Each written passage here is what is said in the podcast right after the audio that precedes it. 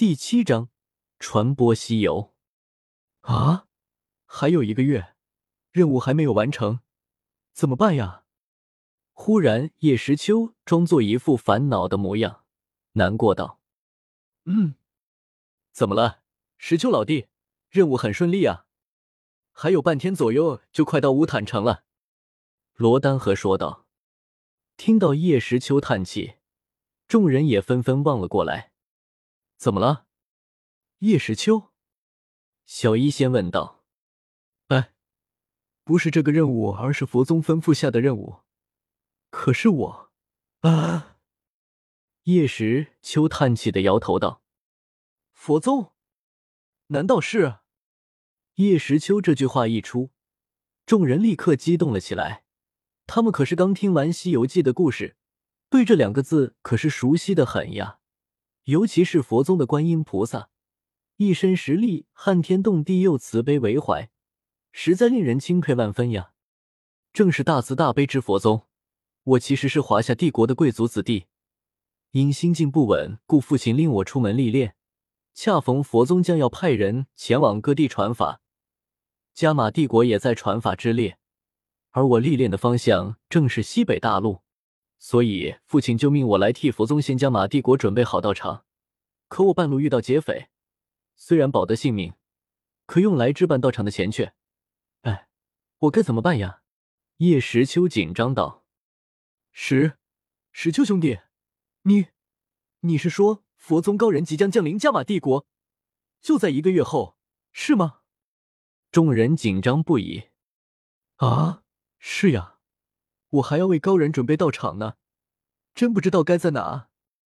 叶时秋烦恼。太好了，大慈大悲的佛宗来我们加玛帝国了。佛门讲究普度众生，我们有好日子过了。石秋老弟，如果高人不嫌弃，可以把道场建在我们青山镇呀。罗丹和一脸激动。要是高人去了青山镇，那好处简直不敢想象呀。对呀，对呀，来我们青山镇。我们回去后，赶紧召集众人建设道场，供佛宗高人降临。众人呼喊道：“这可以吗？这原本是在下的任务，却要麻烦大家，那不是太……千万不要这么说。要是佛宗高人真的来到我们青山镇，石秋，你将是我们青山镇的大恩人呀！是呀，就让我们为高人建立道场吧。”众人都激动道：“就连小医仙也一样。”那好吧。谢谢大家了，佛宗高人大约还有一月降临，请大家回去后一起建好一尊寺庙作为道场。叶时秋无可奈何之下，只好一脸不好意思的说道：“好，太好了，佛宗高人要来我们青山镇了，不知道高人收不收徒？就你还想拜高人为师？再说入佛宗可是要一辈子吃素的，只要能变强，吃素就吃素。”得到叶时秋的许诺后，一行人高兴不已，不由加快了速度，以期早日回去提叶时秋把寺庙建好。成了，叶时秋心里暗喜，青山镇忽然大建工程，一定会引起注意，至少周围城镇会注意到。再加上这些佣兵护卫都是些大嘴巴，一定会把佛宗的事说出去。最关键的是，系统空间中还有九百九十九倍华夏帝国之西游之意。叶时秋觉得此事必成。半天过后，乌坦城内，小医仙带着几个人正在与药店老板接货，叶时秋则和罗丹和带着几人出去一会儿。其实他们也没有干什么，就是在米特尔拍卖行，萧家、加列家。奥帕加等势力各送上一本《华夏帝国之西游之一》，并在方式随机赠送，送出去了一百多本。最后在城墙上贴上佛宗斗皇一月后降临青山镇讲法之事。虽然不知道召唤出来的佛门弟子究竟是谁，实力如何，但既然是 A 级人物，那么最低都会有高级斗皇。